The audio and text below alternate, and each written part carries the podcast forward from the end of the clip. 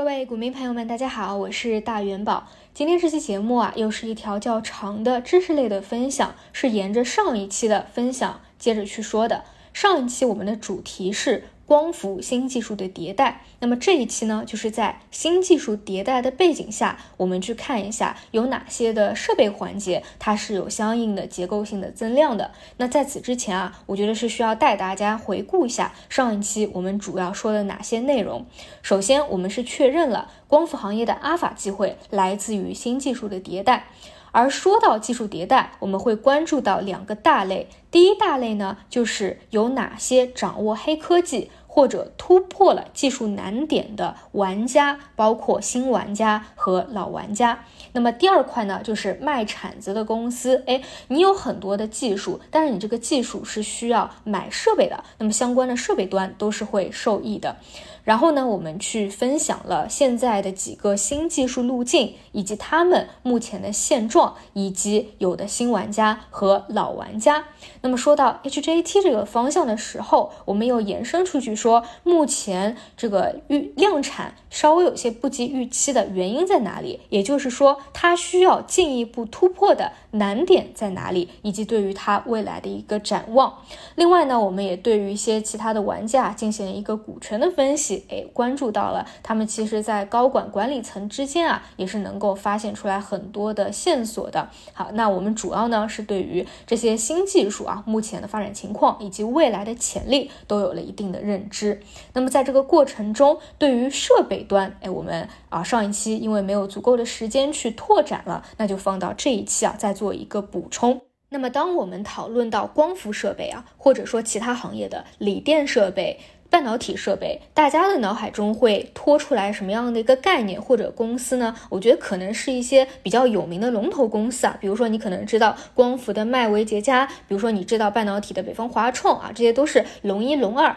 但是其实呢，这样的一个想法肯定是不够完整的，因为每一个行业它那么多的环节，哪怕是同样的一个技术，它有十几个或者二十几个流程，每一个具体的细分流程，它用到的设备来自的公司和和厂家它也是不一样的，有些公司它就是专门做这个设备，而这个设备的价值量非常高；有的呢是切入到另外一个设备，就是在这个细分环节做到了 top one。所以其实啊，当中包含的这个公司啊、玩家是非常多的。那么我们就需要以一个逻辑点来出发去进行一个梳理。所以呢，我今天啊就是从我的理解出发给大家去做梳理。那我觉得我们既然这一期的话题叫做新技术迭代下带来的设设备增量，那其实就是从当下往哪个新技术发展，哪个新技术它的量是有增加的，去发掘，哎，哪一些设备端它是有增量的，这样的一个逻辑出发啊，不然的话呢，你就会非常的混乱。那我们在上一期已经知道了啊，目前来说，无非就是这么几个新技术：TOPCon、HJT、IBC、钙钛矿。其中呢，TOPCon 算是今年业绩放的比较好的量产的一个年份，而且呢，很多。玩家现在也都是量产在即，而 HJT 呢，算是未来专家认为会是一个主流的方向，但是因为成本端的原因啊，今年的一个放量其实不如去年的一个预期，但是这个线还是得持续的关注下去。像 IBC 呢，因为它的这个技术的成本和难度都要比前两者更高一点，所以呢，大家讨论的这个话题热度啊，不是那么的高。另外呢，就是钙钛矿啊，这个可能会更加的久远一点，现在呢都是。是在研究的阶段啊，可能会需要到一些设备，但是真正能够跑出来，可能是要很多年以后了。那么我们就从这几条线分别来说，需要用到哪些环节的设备，以及这些环节哪些玩家它的价值量和占比是做的比较好的。当然啊，在你听下去之前啊，要确认你已经听过上一期的光伏新技术的内容了，否则呢，有一些名词啊，可能还不是特别的清楚啊。那首先我们知道，从一个技术到另外一个新技术，它其实是有两种可能，对吧？第一种就是在原来的老技术上是有一些创新，那这个创新的环节它会造成一些增量。第二种呢，就是完全截然不同的一种流程和思路，本来是这个样子的，然后打破它，做了另外。一个样子啊，总之在这个过程中，它一定是会有一些区别和增量的。那我们在复盘 TOPCon 或者 HJT 或者 IBC 的这个前之前，我们肯定要看目前啊，Perk 现在需要的一些设备厂商是有哪些？其实呢，主要是三个：捷佳伟创、迈维股份和蒂尔激光。但正如我们刚才所说，他们聚焦的细分环节都是有区别的。比如说捷佳伟创，它能够做的是什么环节呢？包括制容清洗、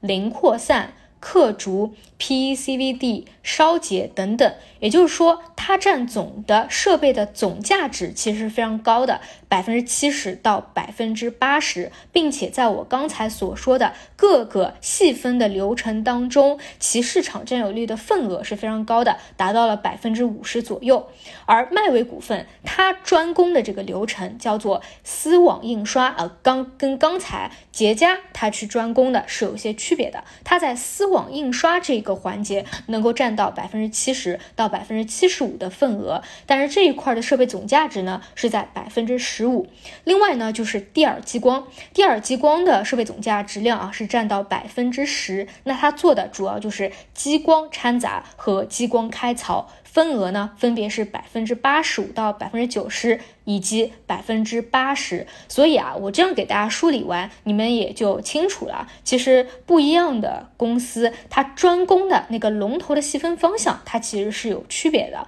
而这家公司，它在这个整线产线当中占有的总价值的量啊，也是有一定的区别的。那么在了解完老技术的基础上啊，我们再去看新技术有什么样的一个增量。那我们先来讲的还是 TopCon，TopCon 呢是今年量产的啊，速度以及幅度比较超预期的，而且呢很多的新技术厂商啊现在还是量产在即，今年的股价表现啊也非常的出色。那么相对于 Perk 来说，它其实是一个啊在这个老技术的基础上进行了一定的增量的，这也是为什么它的性价比会比较高一点。这个我们在上一期已经讲过了啊，就不再展开。开了，那么相对于 Perk，它多的是什么？多的是膨扩散以及 LPCVD 或者说 PECVD 的设备。其中呢，这个 PECVD 会比老技术的设备的用量会更加的多一点。那么刚才我们已经知道了，比如说像捷佳啊，它也是做这个 PECVD 的。那到了 TopCon，哎，如果说 TopCon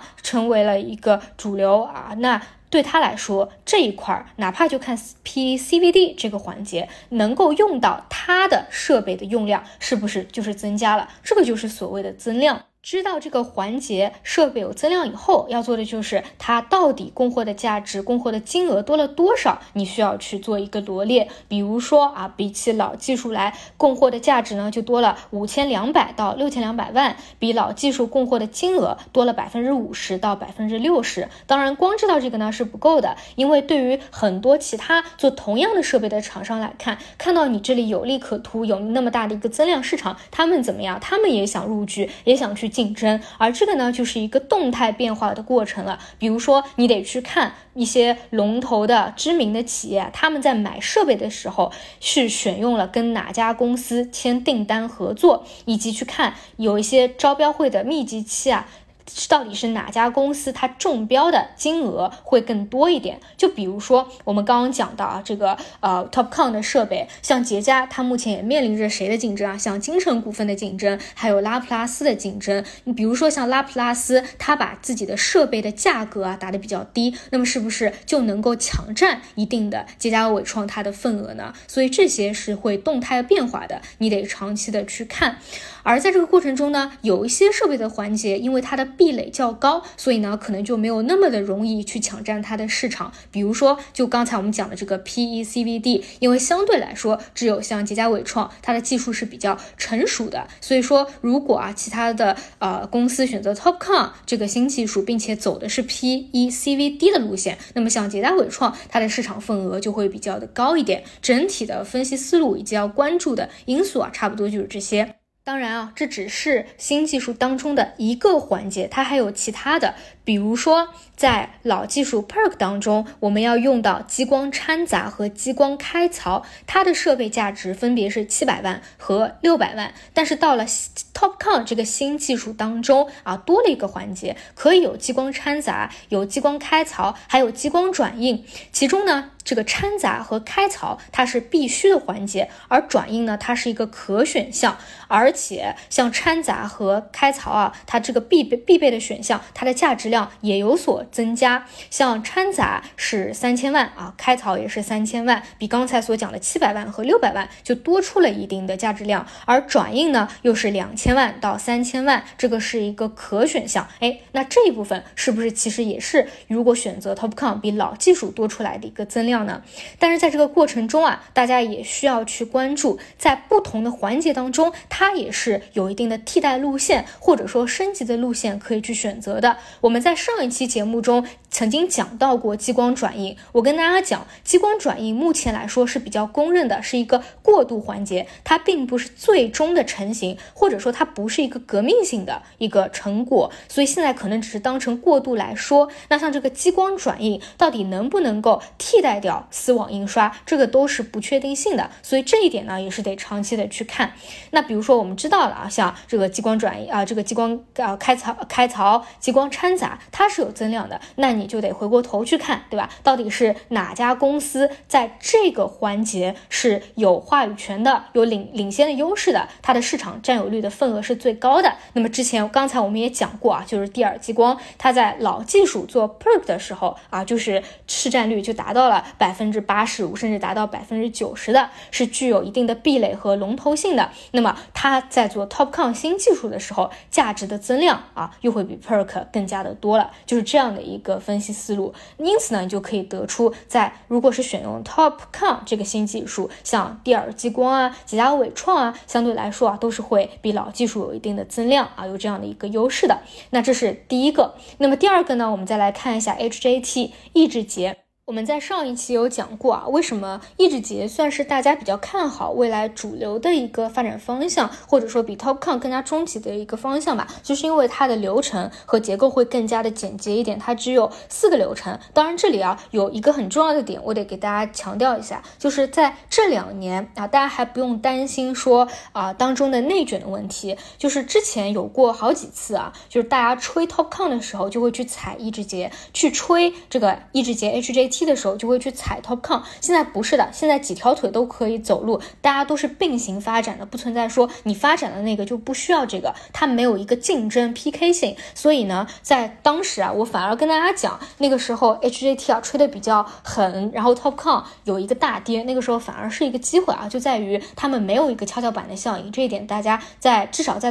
短期来说啊，不用太过的担心。那么再看这个抑制节啊，它的流程会比较的简单一点。那么像迈维呢？就是迈维股份啊，就是做 HJT 的这个产线的一个龙头。那么迈维呢，它其实啊，如果你是选用 TOPCon 的技术，或者说 IBC 的技术，它的价值量反而是有受损的啊，因为每一个环节它的占比啊是不一样的啊。那它在 HJT 这边就会比较吃香了。那我们在跟踪一个公司的过程中，你需要持续看的就是它跟海内外企业的一个签订订单的情况、中标的一个情况。就比如说今年啊。像什么金刚玻璃啊、宝兴科技啊跑出来的 HJT 的黑马龙头啊，都非表现非常的出色。但是他们呢，在选择设备厂商的时候，基本上都是跟迈维签约的啊。也正是因为他们跟迈维签约了，所以市场会认为他们并不是 PPT，其实是比较靠谱的。就比如说像宝兴，像这种新出来的，大家总归都会害怕嘛，你是不是在吹牛啊？说你有这么大的一个产能的扩张，但是当他真的跟迈维签订合作的时候，大家就会觉得。啊你原来啊，其实是比较靠谱的，因为你都已经是开始买设备了嘛。你要是吹牛，你不可能去买设备，对吧？那么像迈维啊，它跟这个 REC 集团。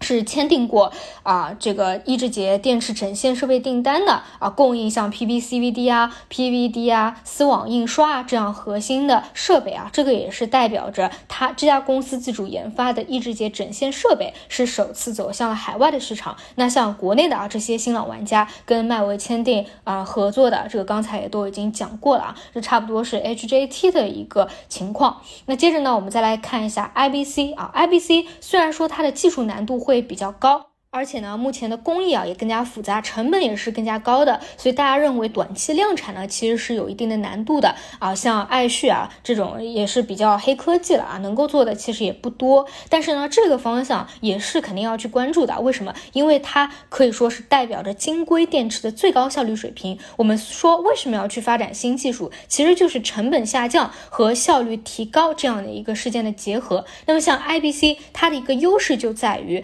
它的一个差。只是被接触的结构，早期的效率就能够超过百分之二十五，而且呢，它是可以跟 HJT 或者 TOPCon 电池去结合的，去制备电池，而这个电池能够提升效率到百分之二十六以上，这么高的一个效率啊，大家也都是想要去能够完成它的，只不过呢，现在的难度会比较的大一点。那么像啊这个 IBC，它的一个价值量也比较高了啊，每 g 瓦的投资差不多是在三亿左右。那像捷佳伟创，差差不多是能够提供百分之七十价值量的一个设备啊，差不多乘一下的话，也就是两亿左右。也就是说，如果说跟 Perk 相比的话，会更高；跟那个 TopCon 相比的话，也会更高一点。但是呢，能不能够拿到，这又是另外一说了。因为像 IBC 目前呢，像隆基啊，主要是隆基在走这条路，但是隆基它的订单可能会给拉普拉斯啊，为什么？这就涉及到一个股权的关系了。所以呢，这个也是我们在去预期。啊，到底有多少订单的时候不容忽视的啊？不是说你在这个环节你占的市场份额大，就一定能够拿到很大的一个订单。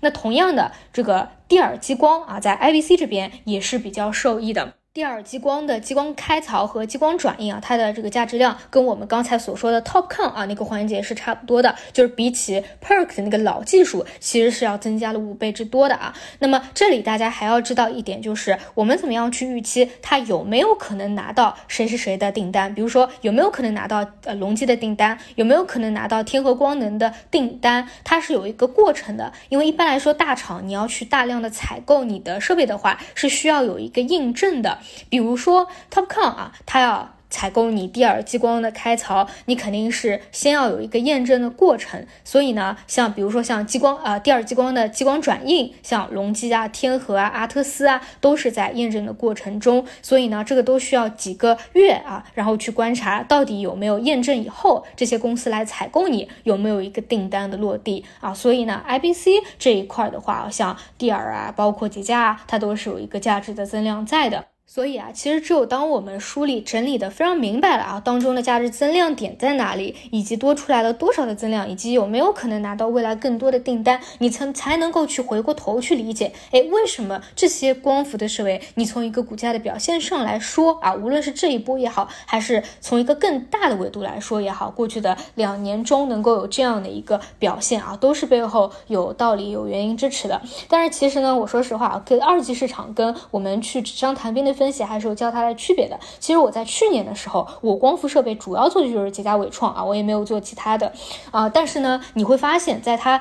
去年见顶以后，它下杀的这个幅度啊，特别夸张，是。骨折再骨折再骨折，你其实很难去说，对吧？你说你在不同的新技术当中，你有这么明确的价值增量了，你又不是一个庄股，你又不是一个妖股，你有一个业绩的支撑，你在市占率上面占了那么多，那怎么会有这样一个非常夸张的一个回调呢？对吧？这个就是二级市场跟你去看，哎，这家公司到底市占率多少的一个区别了。所以呢，你既要知道当中的一个增量在哪里，又要结合一定的技术面去看它是不。不是在下跌通道啊？到底有没有调整到位啊？还是说，哎，市场现在就在炒你？你现在就在一个热点的核心，一定是不可以做这种什么回调通道的，不然就算你的方向是对的，你这个腰斩在腰斩，买在这个半山腰，那你不是很难受嘛？对吧？啊，这个我们刚才讲的这些啊，讲的都是新技术迭代的过程中的一些价值增量。复习一下啊，先讲了老技术 PARK 它是怎么样的。然后讲了 TopCon 怎么样，HJT 怎么样，IBC 怎么样？那接着呢，我们来来到第二个部分啊，讲一下组件的设备啊。刚才是电视片的设备，现在是组件的一个设备。那么在看组件设备的时候，我觉得核心的关键点是要去关注到未来组件的一个发展趋势是怎么样的，然后呢，我们才能分析出你要去契合这个发展趋势，你对于。不同的设备有怎么样的需求，我们才能够得出这个相关的设备，它未来是有增量和受益的。那我们先来了解一下组件。到底是需要什么？需要先进封装的技术，这一点呢是会促进串焊机的技术升级的。总之啊，其实核心就在于要更加高效，要更加的高功率。那么当中呢，就涉及到一个新技术啊，叫做多主山技术。如果说大家在看平时报告的话，会看到经常是有英文的缩写啊，英文缩写是 MBB 啊，它就是多主栅的一个英文嘛。因此呢，这个多主栅技术它的要求就是在串焊的环节，你焊带的数量要大幅的增加，增加，而汉代的宽度要大幅的减小。而你焊带的形状要从原来的扁平状变成圆柱状，因此呢，对于你设备的要求就有了更高的期待。比如说，你焊接的能力、焊接的精度、你焊接的稳定程度，就会有要求你有一个更大的提高。那因此就会催生出来，你对于串焊机这一个设备有更大的一个需求。那这里啊，再给大家做一个科普，就是什么叫这个主多主山啊，就是山线。嘛，你看一个照片啊，一个太阳能板的一个照片。上面呢，你会看到很多白色的线，这个呢就是山线。一般来说啊，你这个山线越多，你电流收集的能力是越强的。但是呢，当你山线多了以后，你整个电池片受光的面积会更加小了。因此呢，同时你又需要这个山线的宽度减小，才能够保证你有足够有效的发光的面积啊，这是一个补充。那么我们就锁定在串焊机这个环节。那么串焊机啊，它就是在组件生产环节。界当中啊，一个比较核心的设备，大概这这个呃价值量啊是占到百分之三十到百分之四十。所谓的串焊机呢，就是将焊带焊接在电池片的这个主栅线上，然后呢可以去连接上一个电池片的正极或者负极和下一个电池片的反面或者正极，把它焊接成为电池串。除了这个多主栅技术啊，需要你有更高的要求以外，其实还有一个设备更新换代的要求。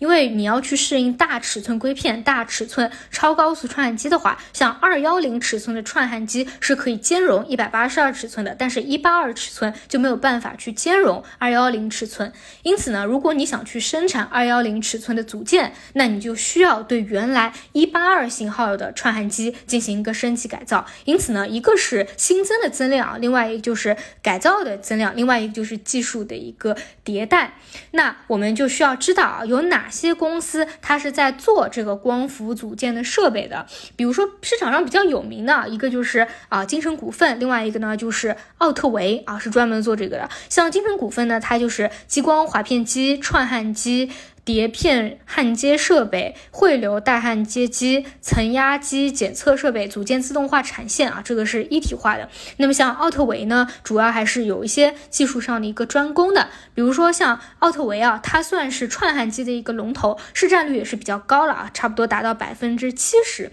那它的一个特点就是有在二零二一年，也就是去年的时候，它研发出了 SMBB 啊，跟 MBB 的一个区别是什么？多了一个 S 啊，S 代表着 Super，它叫做超细焊丝。多主栅串焊机，那么这个串焊机呢，它满足的规格就比较多了，一六三、幺六六、幺八二、二幺零，各个规格的电池都是可以满足这样的一个产品需求的。那你可以看到，它这几个季度的毛利率都是不断在上升，主要就是因为你大尺寸的串焊机和大尺寸的硅片分选机，它的收入是增加的，单价也是更高的，所以反映在它的一个财报上，就是可以看出它的毛利率是在不断的。一个上升的，